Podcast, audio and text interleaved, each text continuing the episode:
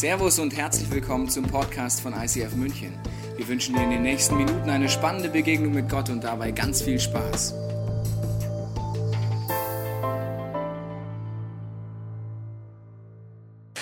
Wenn du dich zu Hause gerade eingeschaltet hast in unser Podcast oder gerade hier zum ersten Mal dabei bist, denkst du, hier geht's aber schon ganz schön viel um Adler. Adler Design, Adler Logo, Adler Serie.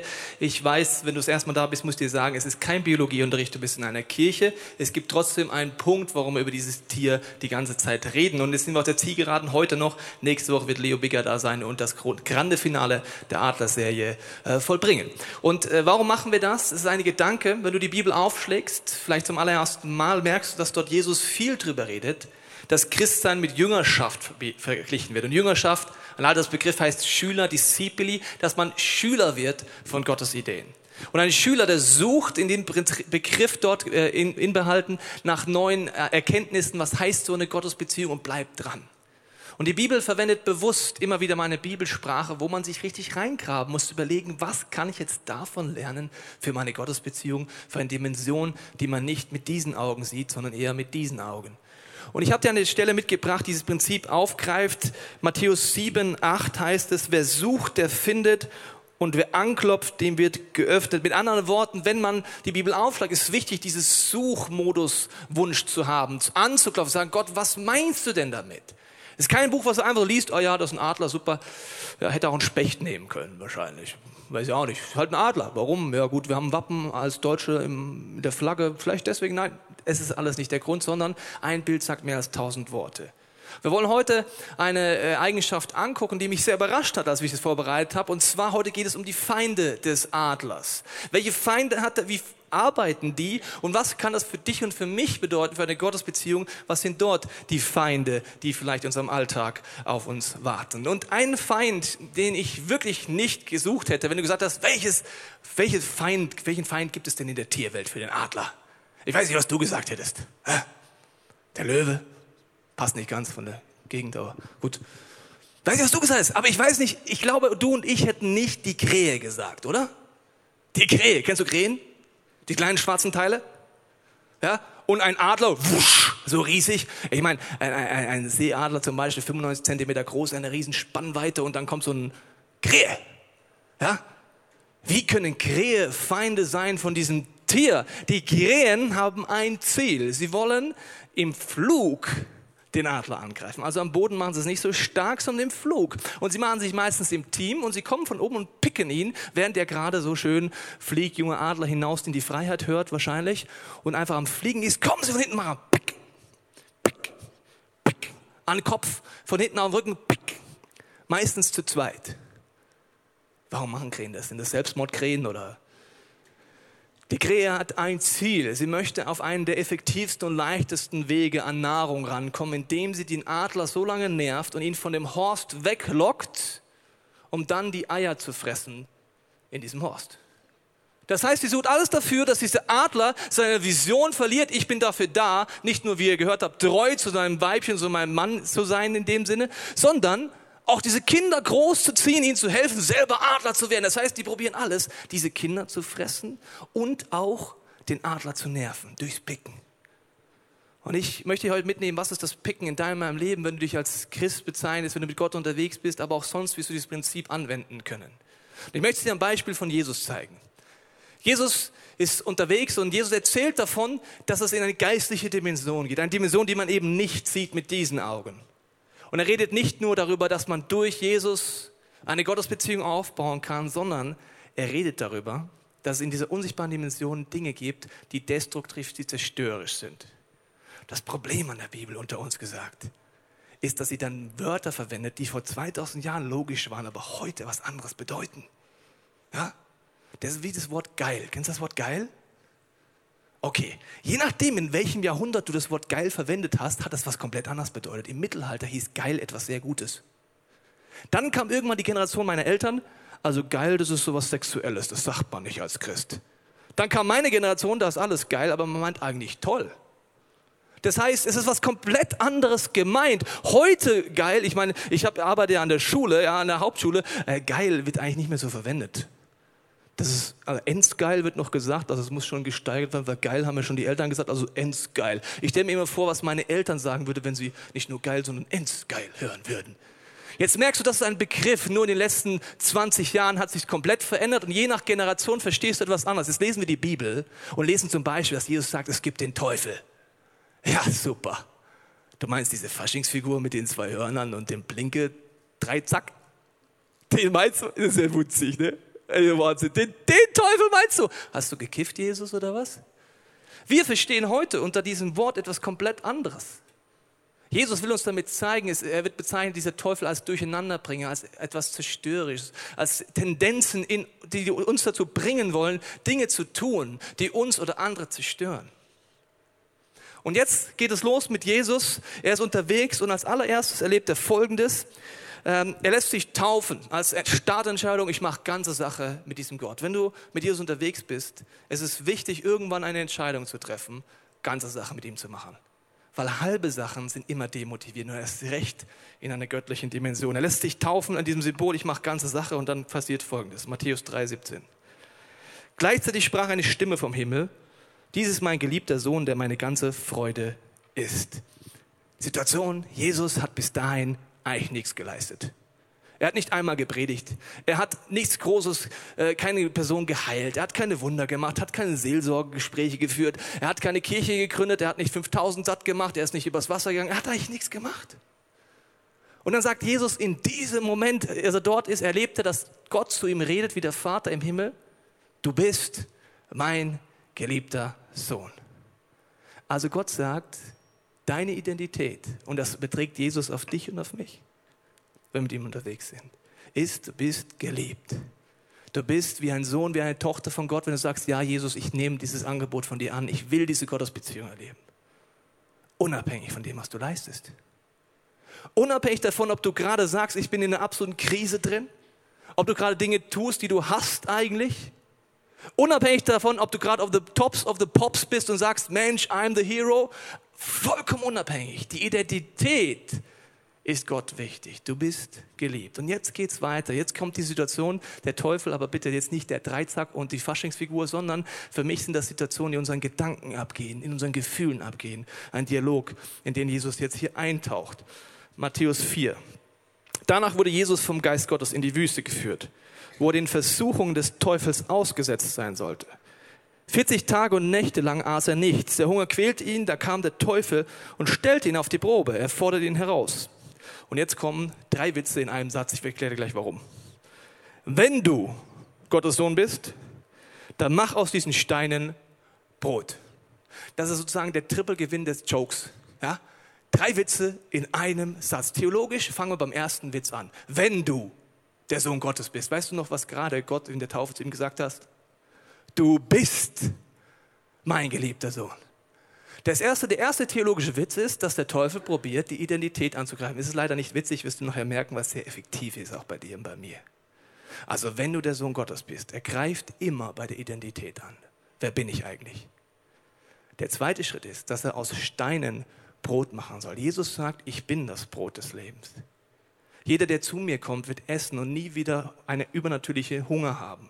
Du kannst eine Befriedigung, einen Frieden erleben, der ist unmöglich. Das heißt, er ist schon das Brot. Außerdem ist er aber auch schon der Eckstein, auf den alles aufgebaut wird, was später mal die Kirche ist. Er ist das Zentrum für eine lebendige Kirche.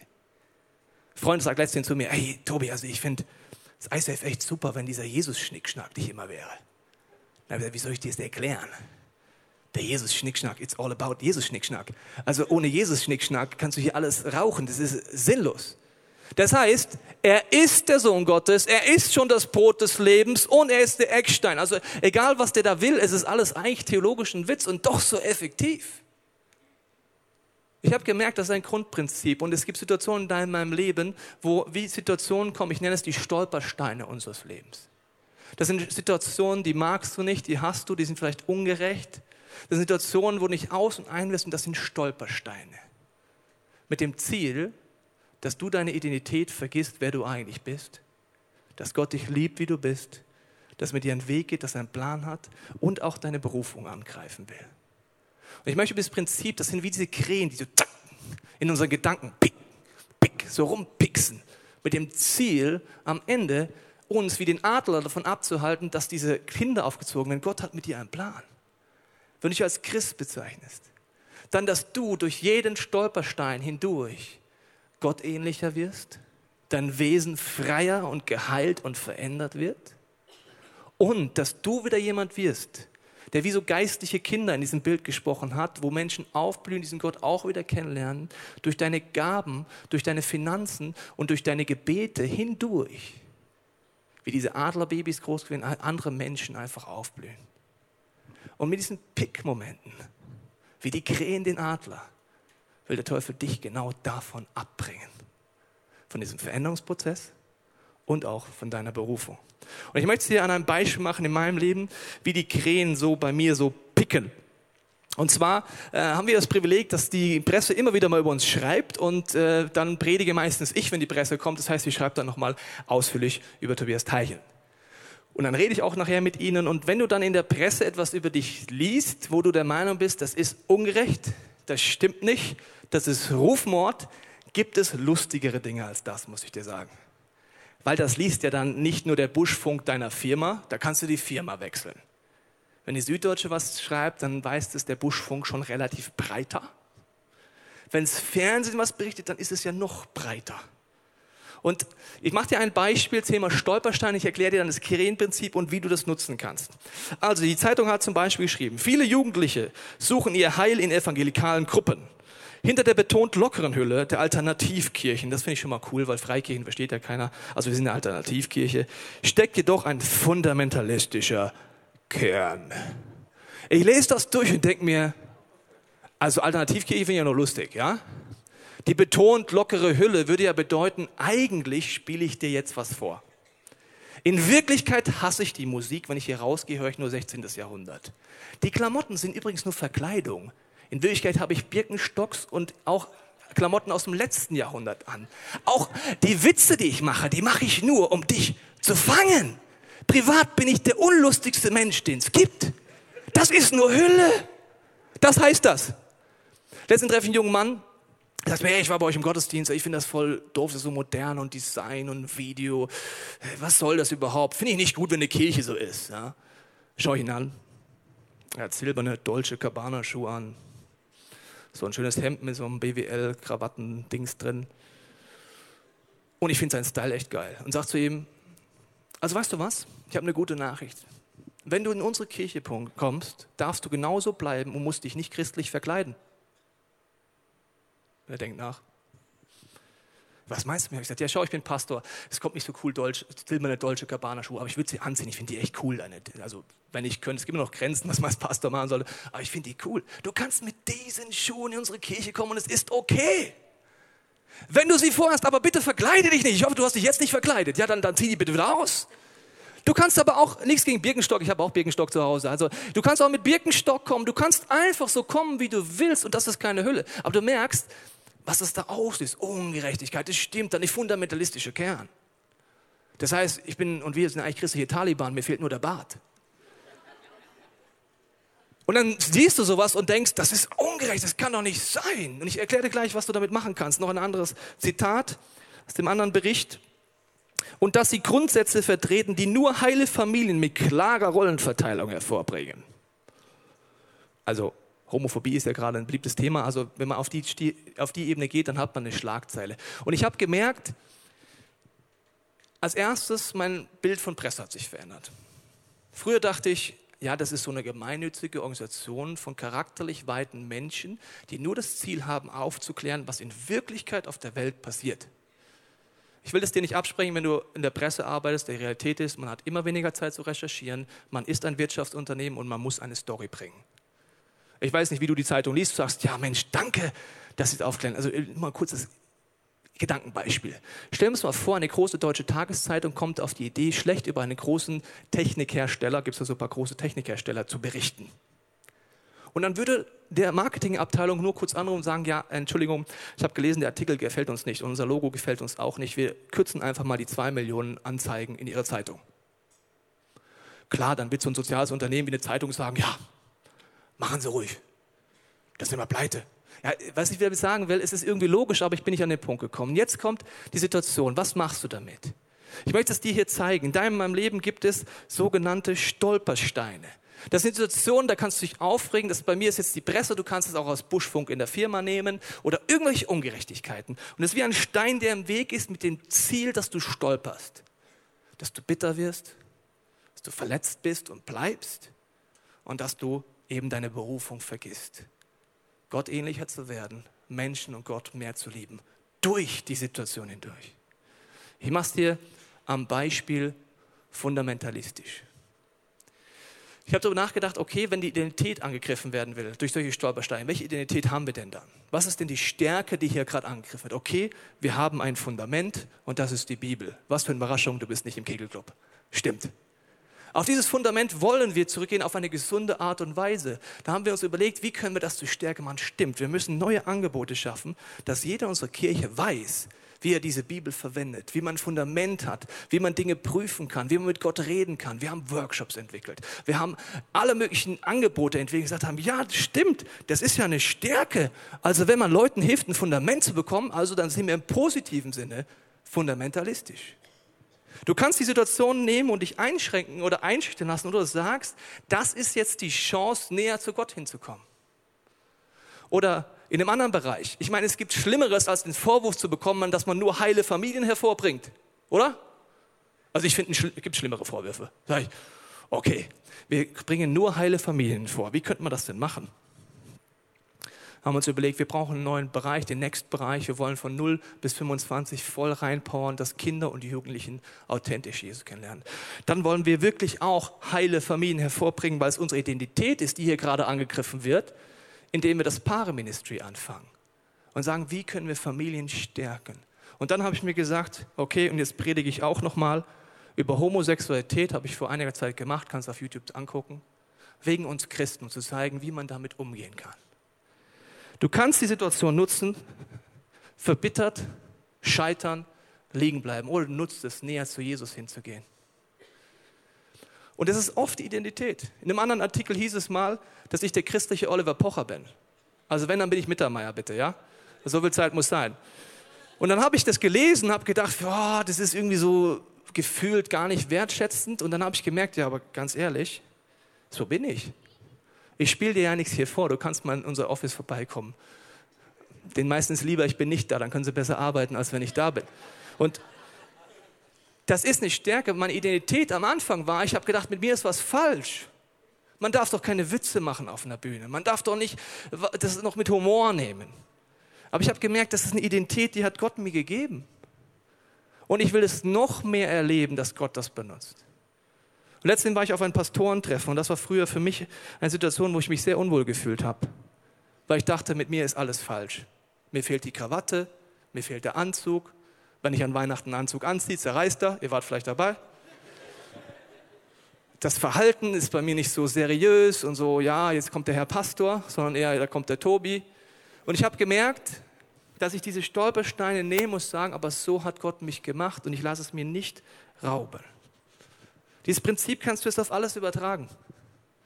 Vielleicht sitzt hier jemand und sagt, ich merke, dass ich mit Jesus unterwegs bin, aber ich kann dieser Person nicht vergeben.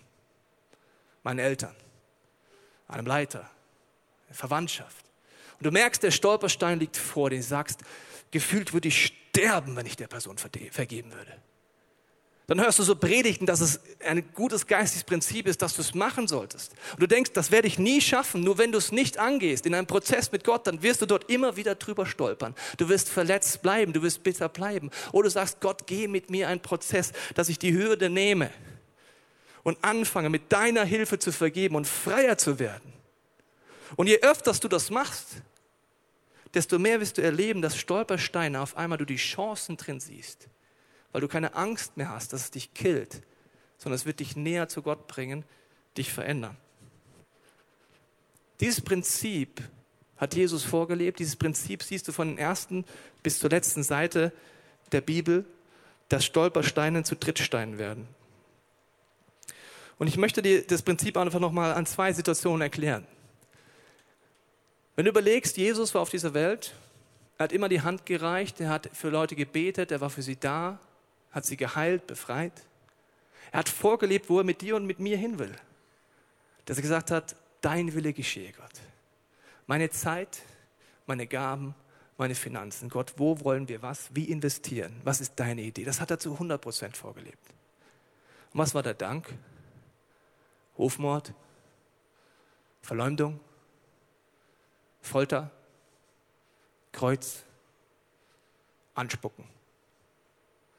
Jesus nimmt einen Trittstein nach dem anderen. Wir werden es nachher nochmal angucken, an welchen Punkt ihn das führt. Wenn er nicht dieses Prinzip, ein Stolperstein bis zum Trittstein, immer wieder gemacht hätte, hätte er nie seinen Lauf vollendet, seine Berufung gelebt. Und ich habe dir ein Zitat von Mutter Teresa mitgebracht. Und es ist sehr herausfordernd zu dem Thema einfach Dinge angehen und nicht davor zurückstecken. Die Menschen sind unvernünftig, unlogisch und selbstbezogen, aber liebe sie trotzdem. Wenn du Gutes tust, werden sie dir egoistische Motive und Hintergedanken vorwerfen. Tu trotzdem Gutes. Wenn du erfolgreich bist, gewinnst du falsche Freunde und echte Freunde. Sei trotzdem erfolgreich. Das Gute, was du tust, wird morgen vergessen sein. Tue trotzdem Gutes. Ehrlichkeit und Offenheit machen dich verwundbar. Sei trotzdem ehrlich und offen. Was du in jahrelanger Arbeit aufgebaut hast, kann über Nacht zerstört werden. Baue trotzdem. Deine Hilfe wird wirklich gebraucht, aber die Leute greifen dich vielleicht an, wenn du ihnen hilfst. Hilf ihnen trotzdem. Gib der Welt dein Bestes und sie schlagen dir die Zähne aus. Gib der Welt trotzdem dein Bestes. Eine Frau, die das voll gelebt hat, macht so ein Zitat. Mit anderen Worten, es gibt Stolpersteine, es gibt sie immer wieder. Und Gott möchte sie nutzen, dass dieses Krähenpicken zu etwas führt, dass du ein Veränderungsmomentum erlebst. Und der Teufel greift deine Identität an. Letztendlich kommt ein junger Mann zu mir und sagt, Tobi, ich scheitere immer wieder im Bereich Sexualität. Ich habe immer wieder pornografisches Problem. Ich habe immer wieder Problem, äh, nicht treu zu sein. Und er hat diesen Stolperstein über Jahre, über die er drüber fällt. Dann sage ich, weißt du was, die gute Nachricht ist, dass Gott in dir etwas anders sieht und dass er eine andere Identität in dir sieht und dass der Teufel dich immer wieder dort angreift, weil weißt du, wer du eigentlich bist? Du bist ein Mann Gottes. Du bist dafür designt, treu zu sein, eine Familie zu gründen und in dieser Familie auch wirklich im Positiven vorzustehen. Du bist dafür designt, frei zu sein in Sexualität. Fang an, diese Stolpersteine zu nutzen. Du fällst oft hin, ja. Aber fang an, Leute mit reinzunehmen und Schritte zu gehen und zu Gott zu schreien und sagen, ich nutze die, egal wie lang es dauert. Und das ist anstrengend. Allein schon meine Presse-Stolperstein. Das ist nicht so, ja, super, dann haben wir es. Sondern durch diese Stolpersteine kommen Ängste hervor. Menschenfurcht. Und Reinhard Bonke hat es mal zu mir gesagt, in einem Meeting hat er gesagt, weißt du Tobias, solange du offen bist für die Buhrufe der Menschen, das heißt, wenn es dir was ausmacht, dass jemand dich ausbuht, was, du bist Christ? Aha, bist du auch für Sex in der Ehe? du Loser. So zum Beispiel. Wenn du für die Buhrufe offen bist, dann bist du auch für den Applaus offen. Mensch, du bist so ein toller Mensch, ey, du bist so eine gute Führungskraft, du bist so ein guter Student, du bist so ein guter Freund. Applaus. Und hat er gesagt, für beides führt dazu. Das eine führt zu Stolz. Dann hast du Gott als Gegner und ich empfehle dir alle anderen Gegner, aber nicht Gott als Gegner.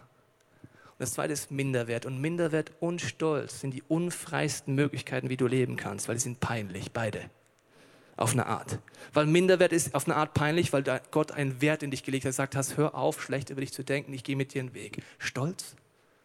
Ich meine, wenn du wirklich vor Gott stehst mal und denkst, du bist der Geilste, dann standest du noch nicht vor Gott. Nur so als Tipp. Und diese Tendenzen in uns sind dafür da, dass wir freier werden. Zum Beispiel, je öfter ich mit der Presse erlebt habe, desto mehr werden diese Stolpersteine immer kleiner. Bei jedem Pressebericht habe ich erlebt, dass danach die Gottesdienstzahlen gewachsen sind, dass danach mehr Leute Podcast als jemals zuvor gehört haben. Und je schlimmer meiner Meinung nach der Bericht war, desto mehr ist die Kirche gewachsen. Gott scheint es voll pups egal zu sein. Das heißt, wenn jemand dich irgendwie Rufmord oder Mobbing macht, dann ist das eine gute Nachricht.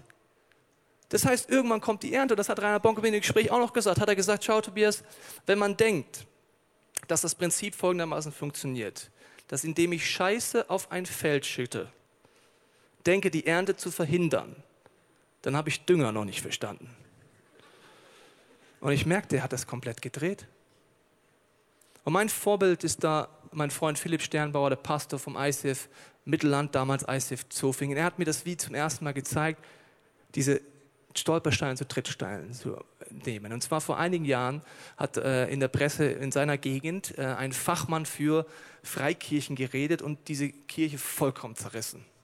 Auf eine Art und Weise, die unterste Schublade war. Und dann kam diesem Artikel, ja, und das ICF ist aus strategischen Gründen in Zofingen. Und Zofingen ist so eine kleinste Kleinstadt der kleinsten Kleinstädte. Okay. Er liest es, denkt sich, hä? Was ist denn daran strategisch? Ich bin hier einfach. Ja, warum? Leo und ich haben gesagt, es ist eine gute Idee, mach mal halt einfach. Aber es ist doch keine Strategie. Und dann hat er gebetet, Jesus. Also, nehmen wir mal das Prinzip, meine Identität wird angegriffen. Inwiefern könnte das strategisch sein, dass wir eine Kirche bauen? Dann hat er die Landkarte genommen und hat gesehen, dass direkt neben Zofingen eines der meistbefahrenen Autobahnkreuze der Schweiz ist. Er sagt, wow, wir ziehen einfach um. Wir werden strategisch. Wir ziehen einfach den Kinokomplex an Autobahn um und dort werden viel mehr Menschen viel schneller gekommen. Diese Kirche ist seitdem ganz stark gewachsen. Dann war ein Event einige Zeit später und dann war dieser Mann, der äh, diese ganzen Aussagen des ICF da und hat gesagt, so, Entschuldigung, ich möchte Sie kurz sprechen. Er hat gedacht, jetzt kommt hier irgendwie was machen. Sie sagt er, danke. Sagt der andere, wieso danke? Ja, Sie haben doch geschrieben, wir sind strategisch. Ja, waren wir nicht. Aber jetzt, Jetzt sind wir es wirklich. Wir sind umgezogen. Vielen Dank für diese Idee und die prophetische Begabung der Presse. Die Person schaut dir an und hat nichts verstanden, aber es war trotzdem lustig. Und ich habe gemerkt, er hat es einfach gedreht. Das ist, was heißt einfach? Das ist schwierig. Das ist anstrengend. Und ich möchte dich einladen, mit Hand von zwei Geschichten am Ende zu überlegen, wo sind Stolpersteine in deinem Leben? Das kann Sünde sein, das kann Enttäuschung sein, das kann sein, dass du nicht vergeben kannst, das kann solche Ungerechtigkeitsmomente geben. Aber ich bitte dich, dass du heute anfängst, diese Stolpersteine zu Trittsteinen zu wenden. Der eine Beispiel ist für mich Walt Disney. Walt Disney, ein Mann, wo ich dir ein Foto mitgebracht habe, der steht für mich für nicht nur Disney Parks, für Filme, für ein ganzes Imperium, eine Idee, die auf eine Art ganze Familien positiv verändert hat, würde ich fast sagen, weil dadurch eine Lebensfreude und so weiter reingekommen ist. Was die meisten nicht wissen, 1928 hat Walt Disney für eine Firma gearbeitet, Zeichnungen gemacht. Und diese Zeichnungen waren sehr, sehr gut. Und als die Firma merkte, das wird ein Erfolg, entschieden sie sich, Walt Disney über Nacht zu feuern. Haben den Schlüssel abgenommen und gesagt, du bist draußen. Er hatte keine Rechte an irgendeiner Zeichnung, alles war in seinem Schreibtisch. Und Walt Disney erfährt, sein Traum ist geplatzt. Ungerechtigkeit macht sich breit. Und der Stolperstein vor ihm heißt, ich bin verletzt, ich bin bestohlen, ich bin ungerecht behandelt. Walt Disney erzählt später, als er im Zug nach Hause seiner Frau fährt, entscheidet er sich, diesen Stolperstein zum Trittstein zu nehmen. Er sitzt immer noch traurig, etwas verwirrt in diesem Zug und nimmt ein weißes Blatt Papier raus und sagt, übertragen Sie in diesen Stolperstein, nehme ich zum Trittstein. Er fängt an zu zeichnen und malt zum ersten Mal in seinem Leben Mickey Mouse. Das ist der Durchbruch für ihn, für alles, was später in Walt Disney kommt. Und später einmal sagt er, ich bin dankbar, dass ich damals gefeuert wurde. Ich bin dankbar, dass ich diesen Zerbruch erlebt habe, weil sonst gäbe es heute das Walt Disney Imperium nicht. Ich weiß nicht, was es bei dir ist, aber mein letztes Beispiel ist für mich, ich habe es dir gesagt, das Vorbild, das Jesus vorlebt. Obwohl er so viele Situationen gehabt hatte, wo er verbittert hätte werden können, wo er nicht vergeben hätte wollen, wo er aufgeben könnte, hat er jede Situation genutzt. Und das waren keine einfachen Situationen. Zum Beispiel im Garten Gethsemane, das kannst du nachlesen zu Hause, kurz bevor er gekreuzigt wird. Das sind keine einfachen Situationen, wenn ein Stolperstein vor dir liegt. Aber er nimmt jeden als Trittstein. Mit Gottes Hilfe, mit Gebeten, mit Gemeinschaft. Und dann stirbt er und ist den ersten Tag tot. Und bei so Stolper- und Trittsteinen wirkt es so wie am diesen ersten Tag. Es wirkt so, es hat alles keinen Sinn. Ist den zweiten Tag tot. Auch da merkt man noch nicht wirklich die Durchbrüche.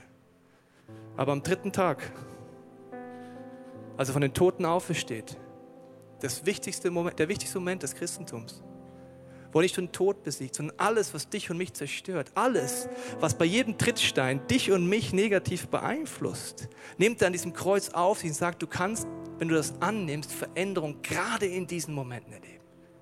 Natürlich lädst du Jesus zum ersten Mal irgendwann ein, aber das ist nicht das alles. Es geht immer wieder Trittstein für Trittstein für Trittstein das anzuwenden.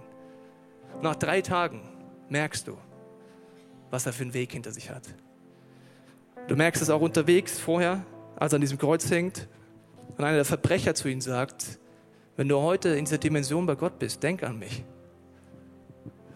Und er nicht verbittert ist, er nicht verletzt ist, sondern mit Gottes Hilfe freier wurde von Menschenfurcht, von Menschenabhängigkeit, von Gefängnissen in sich durch jeden dieser Stolpersteine. Und dann sagt, heute wirst du noch mit mir dort sein. Er hat bis zum Ende seines Lebens seine Berufung nicht aus den Augen verloren, hat nicht zugelassen, dass diese Krähen, diese Angriffe ihn davon abbringen, wie ein Adler dafür designt ist, zu fliegen, aber auch Adlerbabys aufzuziehen, sie zu füttern und ihnen zu helfen, selber zu fliegen. Dafür bist du designt.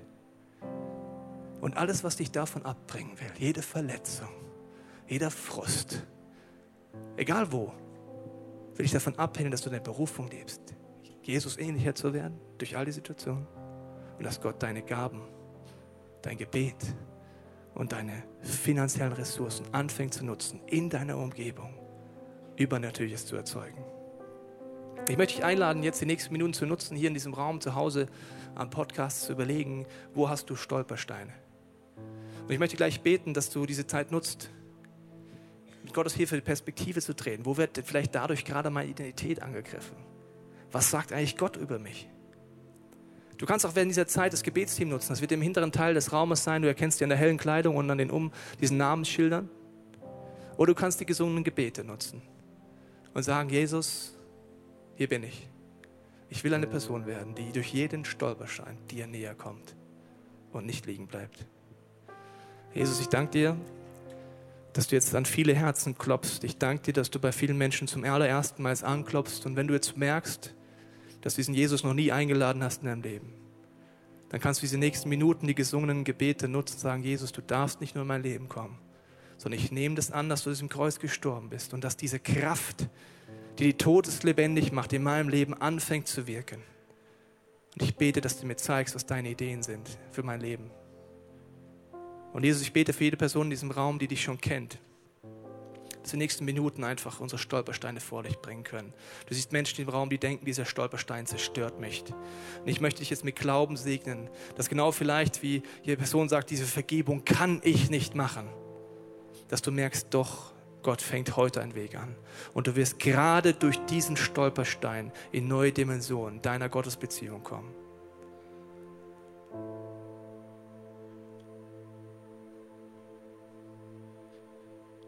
Und Jesus, ich bete auch, dass bei diesem nächsten Song, wenn es darum geht, dass in dieser Kreuzesmoment einfach der Erde und die Himmel sich berühren und so eine Kollidierung, Kollision entsteht von übernatürlicher Kraft, dass du das jetzt freisetzt in diesem Raum. Und wenn es auch darum geht, dass du uns befreist von Angst und von Stolz, dass viele Menschen hier das noch in einer neuen Dimension singen können. Ich danke dir, Jesus, für diesen Stolperstein. Ich danke dir, dass du mich befreist immer mehr von Stolz und von Angst dass ich immer mehr eine Person werden kann, die einfach sagt, dein Wille geschehe.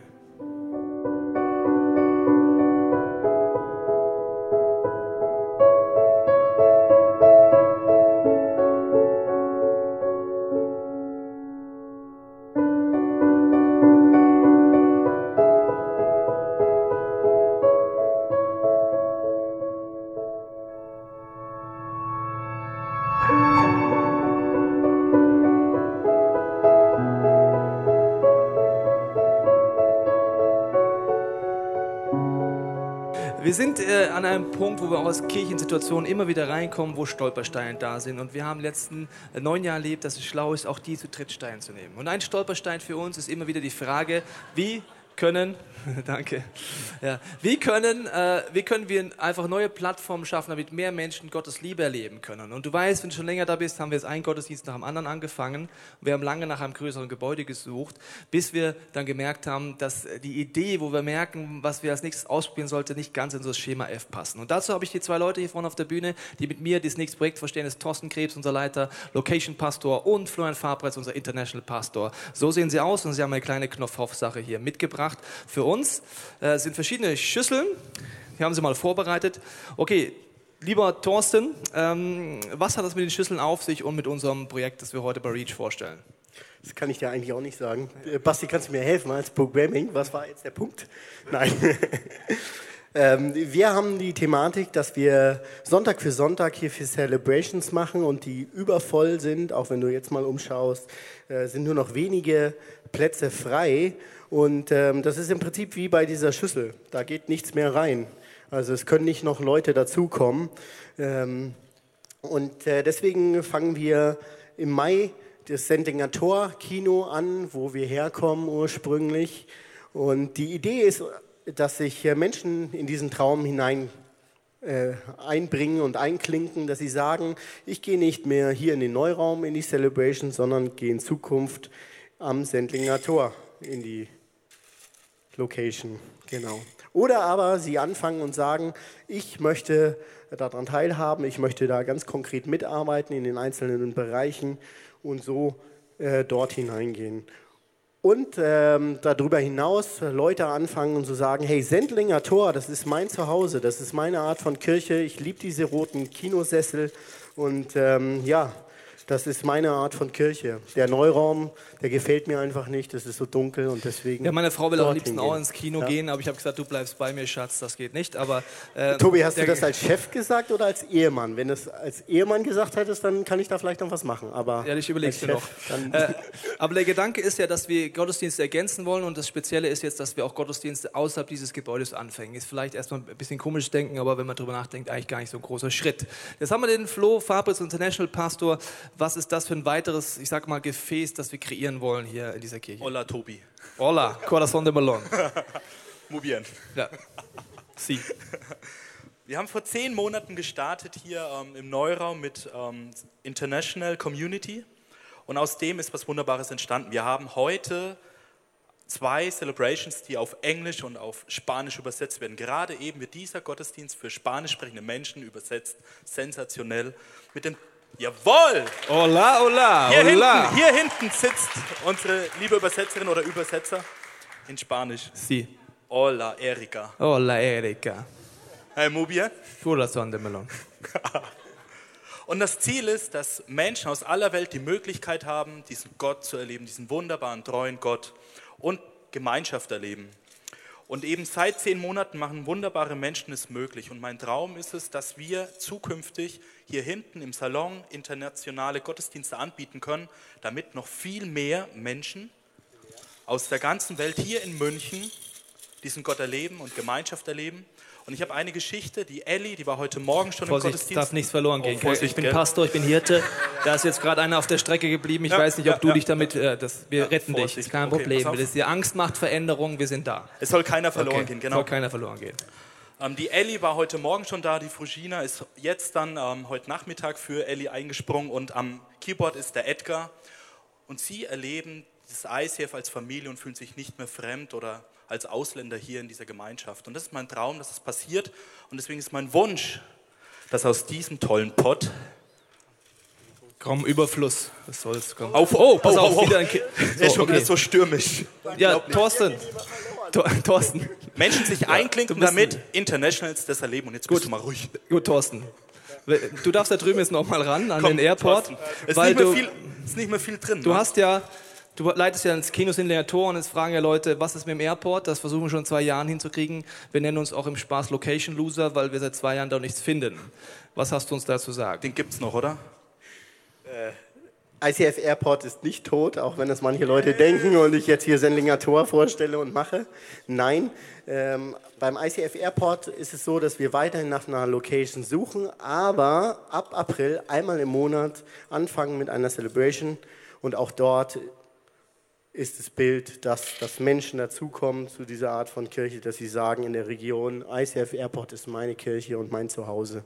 Genau, also schütt mal. Ja, ihr könnt noch ein bisschen umfüllen, wenn ja. ich noch weitermache. Die Reach Collector geht folgendermaßen. Jedes Jahr überlegen wir uns, neue ah, Dinge schön. anzufangen. Das ist jetzt diese Bereiche Location. Du hast es in diesem Flyer vielleicht schon gelesen. Und es gibt die Möglichkeit, einmal zu sagen, ich möchte mit meinen Finanzen unterstützen. Das kannst du machen, das wird der Basti nachher noch Informationen kriegen. Auf der Homepage kriegst du auch Informationen dazu. Oder mit der Manpower, dass du sagst, du möchtest da dabei sein. Wir haben dir Folien mitgebracht, die jetzt eingeblendet werden, während diese zwei Knilche hier weiter ihre Sachen machen. Diese Oh, Folien das zeigen dir einfach die verschiedenen Bereiche, wo es Manpower braucht. Können wir die mal bitte einblenden? Das sieht man einmal so noch von letzter Woche. TV Update war auch ein Projekt und jetzt gehen wir weiter zum nächsten. Äh, Da siehst du am International Celebration, was wir dort für Leute bräuchten, um es zu ermöglichen und das gleiche für unser Tor-Kino. Das heißt, Reach bedeutet, jeder überlegt, was heißt es für mich, wie kann ich dort dabei sein. Wir hoffen, dass dir diese Predigt weitergeholfen hat. Wenn du Fragen hast, kannst du gerne an info at icf-moenchen.de mailen und weitere Informationen findest du auf unserer Homepage unter www.icf-moenchen.de.